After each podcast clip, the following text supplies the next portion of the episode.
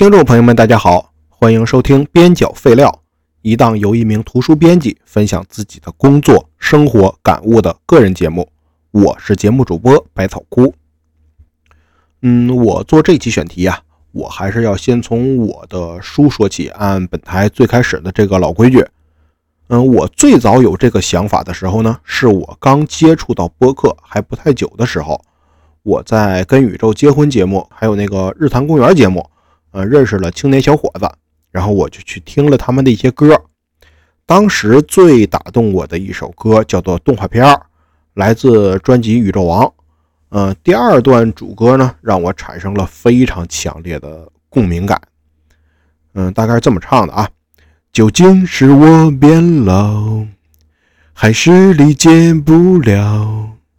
我们只觉得好看的越来越少，以前能做的很好，现在为何做不到？很多的事情我们不知道。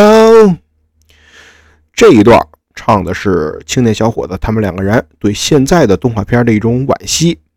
嗯，确实啊，电视上放的好看的动画片越来越少了。我呢，作为一名少儿图书编辑，我在我的工作领域看到的少儿图书也是这个感觉。好的东西呢，从客观上来说，从数量上来讲，它确实是在增加的。但是那些强行说教的、粗制滥造的、为了做而做的东西，随着这个时间的推移，啊，他们在整体的比例上是越来越高的。就是虽然好的东西越来越多，但是坏的东西变得更多了，所以我们就不那么容易看到那些好的东西了。再加上这个电商平台的这些推流的策略，尤其是像短视频啊、直播啊，他们这个策略会更极端一些。他们会主要贩卖一些焦虑点啊，会弄一些嗯很容易吸引人的关键词，然后就会导致这些。看起来稍微平淡一些的、不容易引起人焦虑的这些内容，嗯，会不那么容易被人看见吧。所以说啊，我对现在的孩子们看的图书也有着和青年小伙子二位老师对动画片那种相似的惋惜之情。但这首歌最先让我浑身起鸡皮疙瘩的，不是后面那一段，而是刚开头不久有那么一段。喜欢葫芦金刚，喜欢邋遢大王，喜欢没头脑不高兴三个和尚。爸爸呜小马虎过后山安九色鹿，河马和大象摇头吃红土。啊，因为我也是看这些东西长大的，所以啊。真的，一听到这一块一身的鸡皮疙瘩。哎呦！于是啊，我就从这儿开始，我就想策划这么一个选题。嗯，大致的思路呢，就是以我们这一代人小时候看的动画片为主题，或者呢，直接把动画片改编成绘本，又或者呢，讲讲这些动画的原型故事。但是后来吧，这个选题我没有做。嗯，也不是被否了，主要就是说我没有往上提。首先，它涉及版权之类的东西，像我们这种小破公司啊，很难去操作版权这类的版权。嗯，如果讲原型故事呢，我们也不是很容易提炼出这个东西的噱头或者焦虑点，那就做不了了。然后呢，其次就是，嗯，如果我做这个东西，嗯，我的受众群体吧，其实主要不是现在的孩子，而是我们这一代人。嗯，这会导致市场非常的窄。那我也就主动放弃了这个选题，嗯，因为这种市场窄的东西，我们还是不太支持去出的，因为它带不来商业效益嘛。所以啊，今天呢，我就想在我的播客中给大家讲一讲我们小时候看过的一些动画片的一些原型故事。啊，既然刚才我都唱了一遍这个喜欢葫芦金刚，那就先讲讲葫芦娃的原型。葫芦娃呢？这动画片其实原名叫做《葫芦兄弟》，然后后面还有《葫芦小金刚》，后边还有什么什么玩意儿，我想不起来了。好像后来又出了点别的吧。嗯，它的原型是中国南方地区的一个民间传说。这个民间传说名字叫做水推长城，还有另外一个名字叫做十兄弟。但一是因为当时上煤厂的这个经费有限，二是因为这个十兄弟原版的故事吧，确实有点离谱了，过于离谱了，过于无厘头了，天上一脚地上一脚的。所以啊，后来上煤厂改成了长得一模一样的七兄弟。然后呢，这个故事基本就保留了拥有各种各样的超能力的亲兄弟们对抗反动势力的这个核心设定。然后保留了一部分原版里面的超能力的设定，剩下的原版具体的情节啊，还有其他的一些设定，基本上都抛弃了。嗯，所以说这个故事给葫芦兄弟的剧组就提供了一个想法而已，他没有提供故事的框架呀什么的。下面我给大家讲讲这个故事，等我讲完了，我相信大家也可以理解为什么上美厂没有按照原版的故事那么拍了。就说呀，说秦朝的时候。有十个兄弟，嗯，他们各有各的特长，一个顺风耳，一个千里眼，一个大力士，一个铁脑袋，一个铁骨头，一个大长腿，一个大脑袋，一个大脚，一个大嘴，一个大眼睛，哎，就这么十位。有一天呢，这兄弟十个人正在家干农活呢，顺风耳就说他听见有人在哭，但是不知道什么人在哭。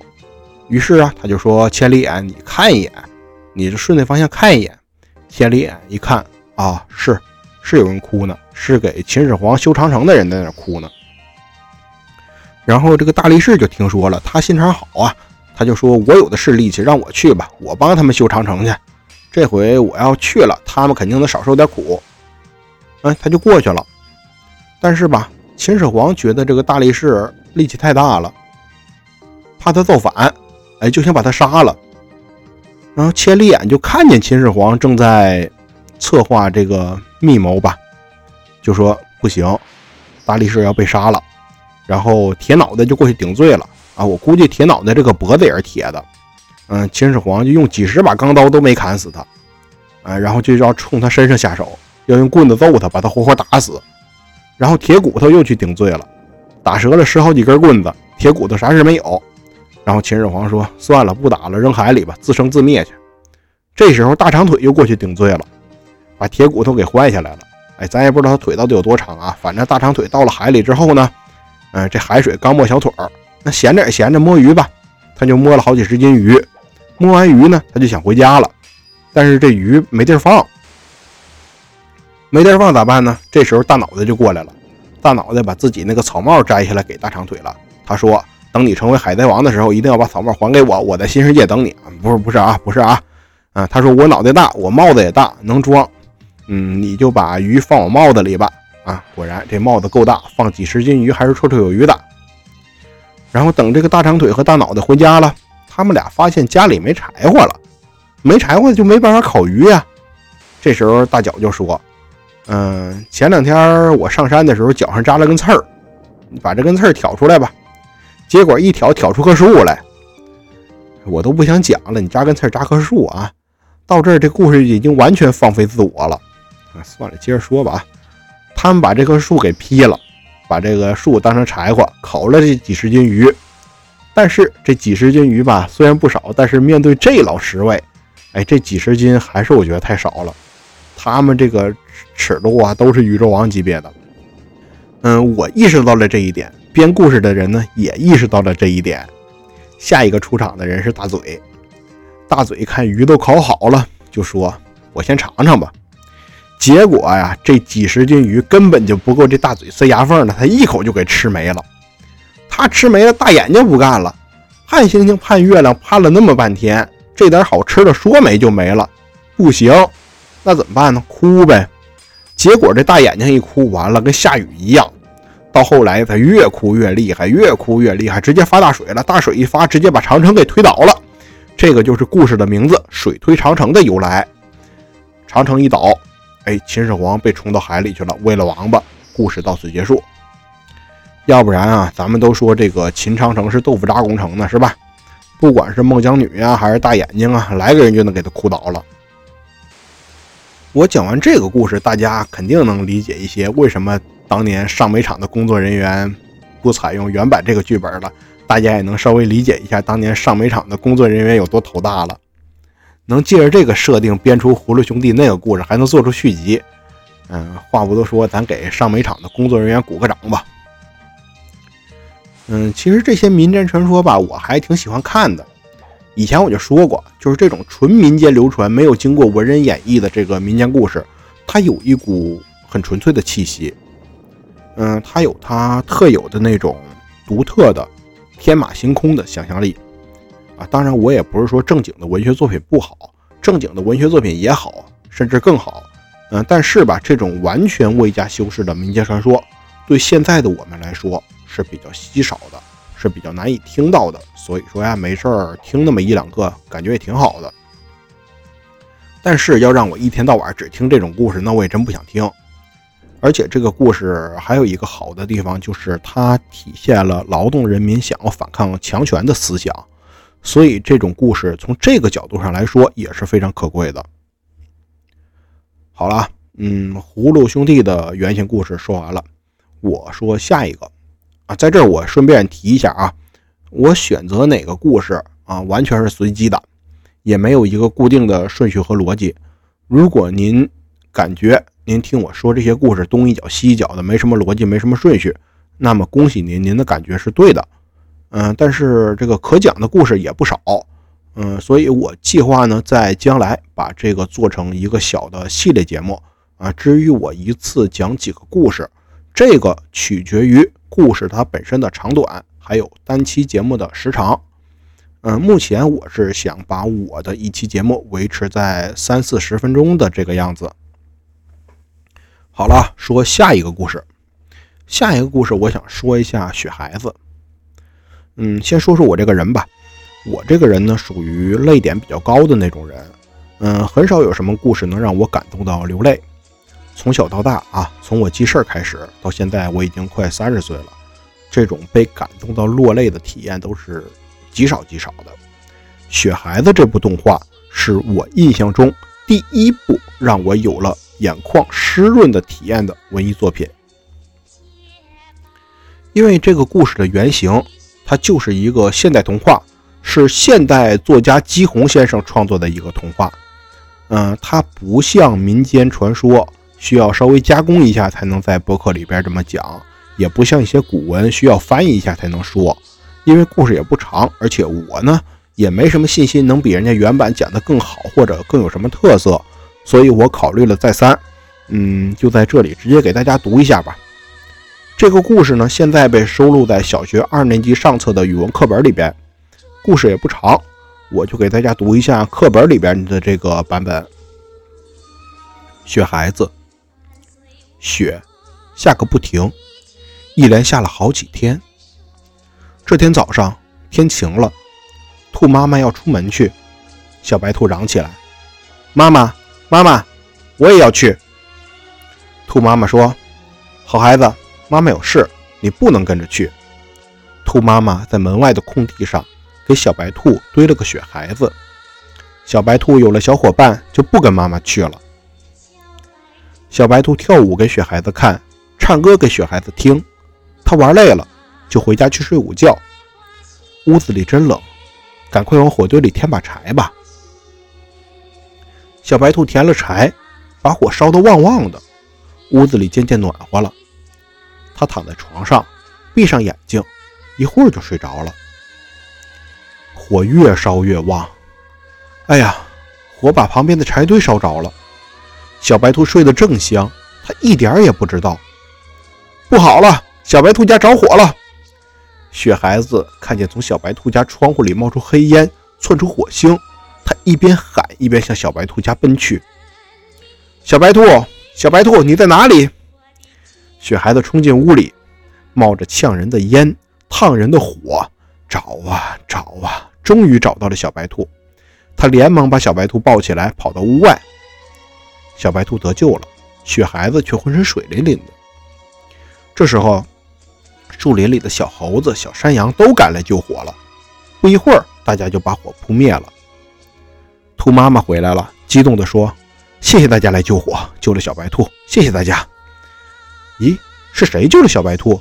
小动物们说：“真得谢谢他呢。”这时，救小白兔的雪孩子不见了，他已经化成水了。不，雪孩子还在呢。瞧，太阳晒着晒着，它变成了很轻很轻的水汽，飞呀飞呀，飞上天空，变成了一朵白云，一朵美丽的白云。故事到此结束。其实啊，电影里边的故事情节和原版的故事情节几乎是一模一样的，没有什么太大的改动，无非就是搬上荧幕的时候，嗯，增加了一些细节，而且吧，这个电影的编剧本身就是由原作者姬红先生担任的，啊，但是我还是想读一读这个故事，因为这个故事写的真是太好了。首先呢，它非常符合儿童的认知，无论是语言还是情节的复杂程度，它都是儿童刚好可以接受的那个程度。其次，故事中传达出了相当充沛的感情，哪怕作为一个被社会毒打多年的冷漠成年人，我依然会为这样一个故事而动容。最后呢，他在讲故事的过程中也传达了一些科普知识，他讲了水的三态变化，讲了水在大自然中的循环过程，而且这些科普知识不是像现在很多给孩子看的科普故事那样，为了这个知识点而编出一个非常生硬的故事。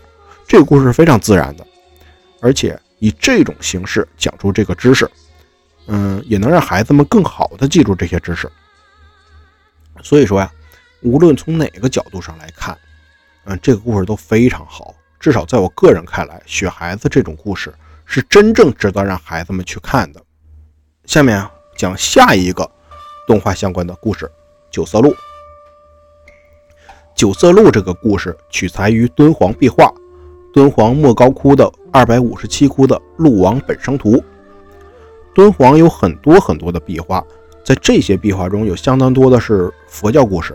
这些佛教故事主要分为几类：第一类是本行故事，讲述的是释迦牟尼生前的一些事迹；第二类是本生故事，讲述的是释迦牟尼前世的故事；嗯，第三类是因缘故事，讲述的是一些与佛有关的因果报应的故事。啊，排除传播宗教这一点啊，这些故事总体上还是很积极的劝人行善的，所以这方面它也是很不错的东西。嗯，九色鹿这个故事呢，就是本身故事中的一个。这些本身故事取材于佛教的经典《本生经》，《本生经》是一部非常经典的佛教寓言故事集，大约产生于公元三世纪，主要讲述佛陀前世的故事。按佛教的说法呢。释迦摩尼在成佛以前只是一个菩萨，还逃不出轮回。他必须经过很多次的转生，然后经历各种各样的劫难，最后才能成佛。本圣经讲的就是这些。现存的本圣经里边一共有五百四十七个佛本生故事。实际上，这些故事大部分都是流传在印度民间的一些寓言故事啊、神话传说呀这些。佛教徒呢，把这些故事采集过来，按照固定的格式。给每个故事加上开头和结尾，然后指出这个故事中的一个人物是佛陀的前世。所以说，排除掉他传教的这一部分，单看故事，它也还是很有阅读价值的。具体到鹿王本身这一块啊，下面我结合一下佛经和壁画，给大家说说这个故事是怎么一回事儿。嗯，说很久很久以前啊，在恒河边上生活着一只鹿。这只鹿的犄角白得像雪一样，身上的毛有九种颜色。它经常在恒河边觅食，然后还交了一个朋友。这个朋友是只乌鸦。有一天啊，九色鹿呢就看到河里边出现了一个人，这个人顺流而下，马上就要淹死了。正好河中间呢有一棵树，这个人就抱住了这棵树。但是树在河中间，他也不能上岸啊，而且估计他也坚持不了太久，他就喊：“谁能救救我呀？”那么多神仙，为什么没人能来救我呢？九色鹿听见这个人的呼救了，就马上跑到河边，跟水里这个人说：“别怕，一会儿我下水，你就骑在我身上，抓住我的犄角，我给你背上来。”说完了，鹿就立刻跳到水里，把这个人救上来了。但毕竟水流湍急，鹿也累坏了。嗯，这个人从鹿身上下来，绕着鹿转了三圈，然后跟他磕了个头，说呀。我这一辈子都愿意给你当牛做马，以后呢，你觅食你就不用自己去了，我帮你弄。嗯，九色鹿就说，用不着你，咱就各回各家，各找各妈。你要是真想报恩，你就守口如瓶，你就别跟人提起我。你不提这事儿，你就算报恩了。因为我这样你也看到了，我挺漂亮的，是吧？让人看着了，人肯定来抓我，肯定来杀我。然后这人就听了九色鹿的话，就回去了。过了不长时间呢，当地的这个王后做了一个梦。她就梦见这个九色鹿了，她就想要这只鹿的鹿角和皮毛，然后她就假装生病。嗯，国王就来问，王后就说呀：“说我昨天梦见一只九色鹿，长得什么什么什么什么什么什么什么样。然后呢，我想要这只鹿，我想拿它做个皮草。嗯，大王，你得把这只鹿给我弄来。你要是弄不来，我就死去，死去吧。”国王就跟王后说：“啊，你别死啊，我一个国王。”我想要什么就有什么，然后国王就发通知，嗯，说谁能抓住这个九色鹿或者能提供线索的，我就给你封地。怎么说跟通缉令似的？再给你一个装满银粟的金钵啊，这个粟是粟米的粟，然后钵是钵盂的钵，然后和一个装满金粟的银钵。这会儿啊，前面掉水里让九色鹿捞起来那位就看见这个通知了。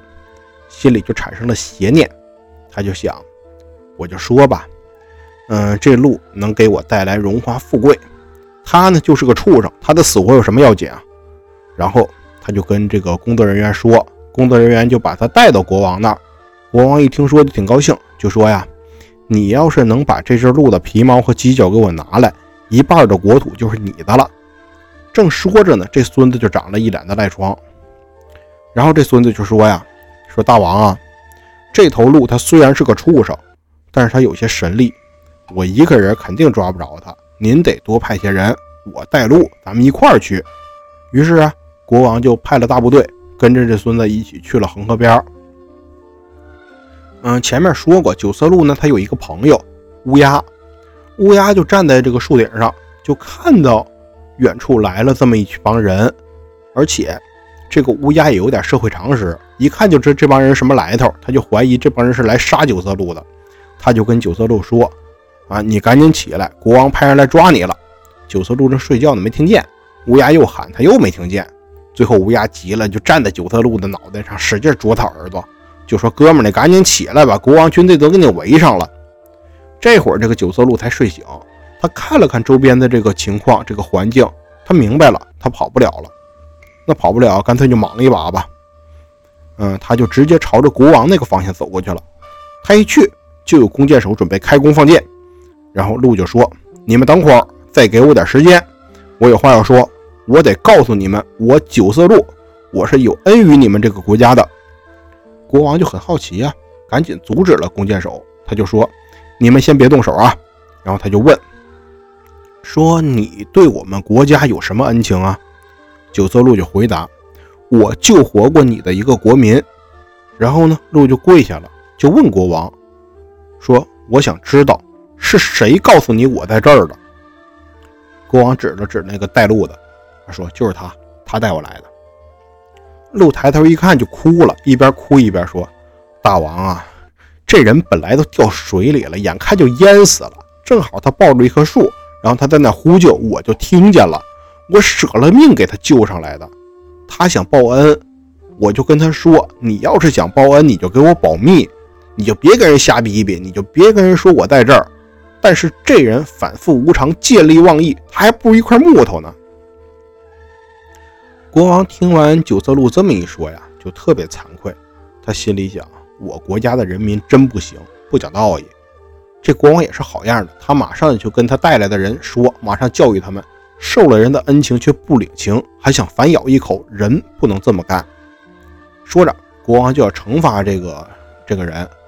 然后呢，这时候九色鹿马上就劝国王：“大王，你听我说，我呢是一个畜生，我吃点草就能活，我没啥要求。但是我得跟你说，我得跟你细说说，这个人吧，之前他快淹死了，要不是我救他，他就活不了了。大王。”你要是有点慈悲之心，你就别惩罚他了，因为这个人很傻，他不懂得最基本的做人的道理，所以他很可怜，因为他将来一定是要下地狱的。打个比方吧，就比如有个人生一堆孩子，但是他不偏心，对哪个孩子都是一视同仁的。然而，如果有一个孩子生病了，那他肯定更偏爱这个孩子。菩萨也是这样的，菩萨也更悲悯恶劣的众生。故事差不多就这样了啊！顺便说一句，最后这段我不认同，这段讲道理的话我不认同，但故事是个好故事啊！别问我你怎么什么故事都是好故事，因为我觉得不好的故事我也不会在这讲。嗯，我再顺便简单说说这个动画的创作历程吧，因为以前虽然我知道一点，但是今天找资料的时候我又发现了更多，感觉还是挺打动人的，我就顺手给大家说一说。嗯，《九色鹿》这部动画呢，是中国动画界的元老之一钱家俊先生的梦想之作。从1958年开始，钱先生就开始着手创作这部作品。钱家俊先生和其他人一起到处搜集资料，到处采风。啊，稍微有点时间的时候呢，就能跑到那个能看见鹿的地方去看真正的鹿，然后去画鹿。所以他那个后来作品中的鹿是那么传神。嗯，那几年冬天也特别冷，他们有时候会带相机出去，那个相机都不能好好工作。就是他们可能拍两张照片，赶紧把相机塞到怀里捂热乎了，马上再把相机拿出来再拍两张照片。这样，反正这几位真的很辛苦。他们也参照了很多其他的敦煌壁画，然后后来呢，也给后来的这个成片增添了很多的色彩。但是吧，嗯，出于一些不可抗力，嗯，就是当时那个时代，当时那个大环境啊，大家懂的都懂，这个东西涉及一些宗教的问题嘛，所以九色鹿这个项目就这样。和其他的几部作品一起被直接叫停了，不能再做了。然后啊，时间就来到了一九八零年，钱先生这个时候已经六十四岁了，马上就要退休了。上煤厂的人呢，出于这个尊重老同志的考虑，就问钱先生说：“您老人家退休之前还有什么心愿吗？”钱先生说：“我想拍九色鹿。”但是当时大家还是心存疑虑。毕竟那会儿是一九八零年，距离这个七六年还是很近的。嗯，大家对于这个问题还是有些敏感，有些害怕的。但最后吧，这个提案总归是通过了。然后钱家俊老师就找到了自己的学生戴铁郎老师，嗯，两个人一起导演这部动画。项目重启之后呢，主创们就结合当时的这个社会现实，削弱了故事里面宗教的部分，把重点放在九色鹿的品质上。教人行善，教人心怀大爱，教人崇尚真善美。嗯，我认为这样的修改放在哪个时代都是很合适的。然后剧本就通过了。然后呢，钱老师就带着四个人直奔敦煌去画画。当时的敦煌还不像现在这样被开发那么好，当时的敦煌条件非常非常的艰苦，就是个鸟不拉屎的地方。嗯，五个人在敦煌整整画了二十三天，再加上去其他地方采风什么的。一共花了两个多月，后面这些制作又花了他们很多很多的其他的心血，我就不在这细说了。嗯，总之呢，最后影片完成了，这部影片也影响了无数人，获得了它该有的历史地位，也让更多的人开始了解敦煌。嗯，我讲的不多啊，就几分钟。实际上，人家经历的痛苦、纠结，经历的那些磨难，比我轻描淡写说的这些要多几千几万倍。啊，那个时候很多的中国动画都是这么做出来的。我只能说，现在这个时代，这样的创作几乎已经是不可能的了吧？嗯，时间也不算太多了，我再讲一个崂山道士吧。这个故事难度比较低。嗯，这个故事大家都知道，它出自蒲松龄先生的《聊斋志异》，我就直接用我自己的语言翻译一遍原文，给大家讲一讲原版的故事是什么样的。它跟那个动画版还是有些区别的。说呀，有一个姓王的书生，啊，在家排行老七。他呢，出身于官宦之家，从小就特别喜欢道术。嗯，长大以后呢，他就听说崂山上有仙人，然后就背上行李去寻仙访道。嗯，他登上崂山那边一座山顶啊，多说一嘴啊，崂山在这指的是崂山山脉，不是特指的某一个山头啊。王老七就看见了这个一所道观，这道观的环境还挺幽静的。嗯，有一个道士就在蒲团上打坐，白头发直接垂到衣领上了，一看就仙气飘飘、仙风道骨的那种。王老七就过去跟人家行礼儿，啊，他就跟人家说话，然后他一听这老道说话，就觉得这老道有点料，就请求让老道收他当徒弟。老道说呀：“我感觉呀，你这人在家都让人惯坏了，你这人吃不了苦。”王老七说：“我能吃苦。”老道啊，有挺多徒弟的。傍晚的时候呢，徒弟们就都过来了，王老七就挨个向他们行礼，然后呢，王老七就留在这个道观里了。第二天凌晨的时候呢，嗯，老道就把王老七叫过去，给了他一把斧头，让他跟他的师兄弟们一起砍柴去。王老七就毕恭毕敬地答应了这个事儿。嗯，过了一个多月，王老七天天砍柴，天天砍柴，没别的事儿。然后他的这个手脚啊，都磨出了这个老茧，特别特别的厚的老茧，受不了了，他想回家了。但他还没回去。有一天傍晚呢，王老七干完了活，回到道观里边，看见两个客人正在跟师傅一块喝酒。这时候呢，天已经挺晚了，屋子里边有点暗，还没点上蜡烛呢。这老道啊，就捡了一张纸，圆形的，直接贴墙上了。过了一会儿，那张纸就变成了一轮明月，把整个屋子都照亮了。哎，这些师兄弟们，他们一在一边伺候着。一个客人就说呀：“今天这良辰美景，我觉得大伙得一块享受。”然后啊，客人就从桌上拿了个酒壶，让这些徒弟们喝，还告诉他们：“今天晚上我请客，你们随便喝。”王老七就琢磨：“我们七八个人，你这一壶破酒怎么能够喝呀？”然后这帮人开始抢，都怕喝不着啊。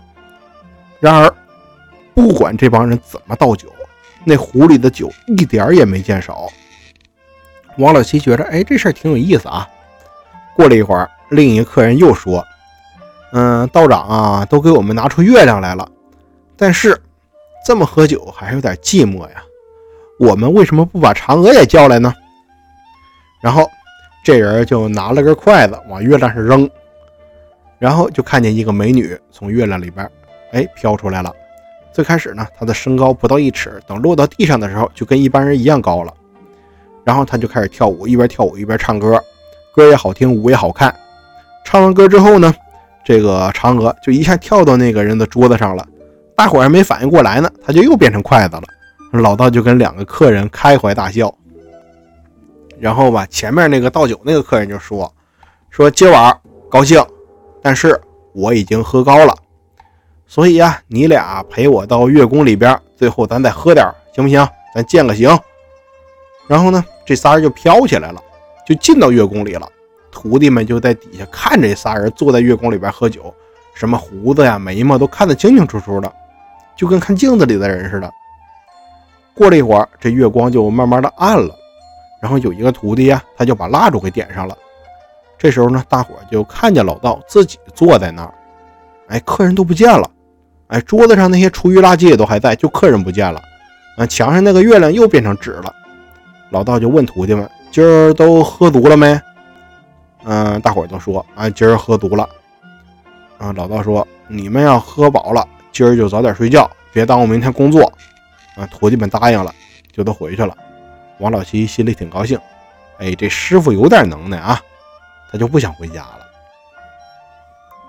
这事儿过去又过了一个来月。王老七实在受不了了，一天天太累了。老道就让他砍柴，也不教法术啊。他就跟老道说：“师傅啊，您看看啊，我王老七大老远来一趟，过来修仙，可能我不是那块料，我啥啥不行，我学不会什么长生不老什么的，学不会七十二变。但是您老人家多少教我点小玩意儿，我也算没白来一回。”这都过去两三个月了，天天就是砍柴，就是睡觉，啥别的事儿都没有。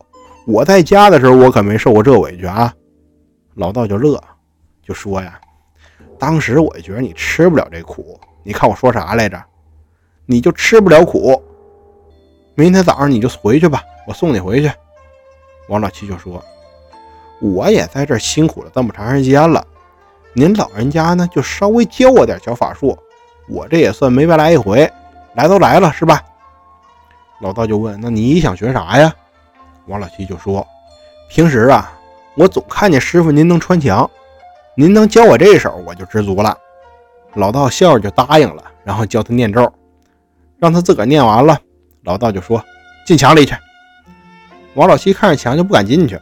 老道又说：“你试试。”王老七就试了，到了墙前边没穿进去。老道说：“你别磨叽，你就往里冲。”王老七后退了几步，就往墙上跑，哎，就过去了。这王老七挺高兴，就回去拜谢了师傅。老道就说：“呀，你小子回去以后好好的啊，别给我整什么幺蛾子，要不然法术就不灵了。”然后就给了他点路费，就打发他回去了。王老七一回家就开始到处吹牛逼，说我碰见神仙了，我现在会穿墙了。他老婆不信，王老七就跟那天一样，念完咒试着穿墙，然后咣当一脑袋撞墙上了。起来一看，脑袋像鸡蛋大一个包。他老婆就嘲笑他。王老七又惭愧又生气，就骂这老道说：“你这牛鼻子没安好心。”好了，这个崂山道士的故事讲完了啊。嗯，本期节目的节目时长呢也差不多了，三十来分钟了。嗯，我就讲到这儿。后面什么时候想起来，我会再做几期这样的节目啊，大家敬请期待吧。好了哈，现在我趁热我去剪辑了，咱们下期节目再见，拜拜。